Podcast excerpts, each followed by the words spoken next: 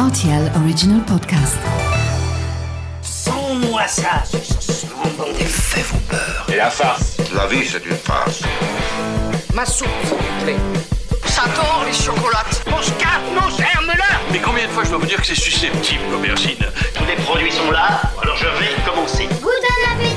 Salut, c'est Mathieu Lopez. Bienvenue dans ma cuisine. L'avantage avec ce fruit, c'est que vous pourrez en profiter tout l'été, aussi bien pour les préparations salées à base de viande que pour les entremets sucrés pour apporter douceur et gourmandise. Et c'est le choix du dessert sur fond de parfum oriental que nous avons fait aujourd'hui. Voici la recette de la tarte aux nectarines.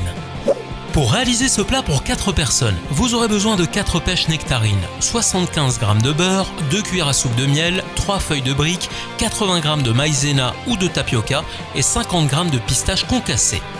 On va commencer par napper de beurre le dessus des feuilles de briques et déposer le tout au milieu d'un plat à tarte. Vous parsemez ensuite la maïzena sur le fond, découpez vos nectarines en fines tranches et déposez-les sur le fond de tarte. Dans un petit bol, mélangez votre miel avec 25 g de beurre fondu, puis badigeonnez vos nectarines avec la préparation.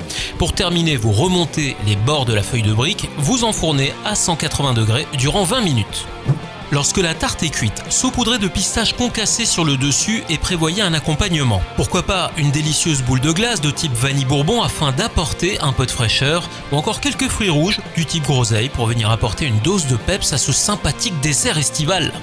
Voilà, j'étais ravi de vous recevoir dans ma cuisine pour cette tarte aux nectarines et maintenant c'est à vous de jouer les chefs en cuisine.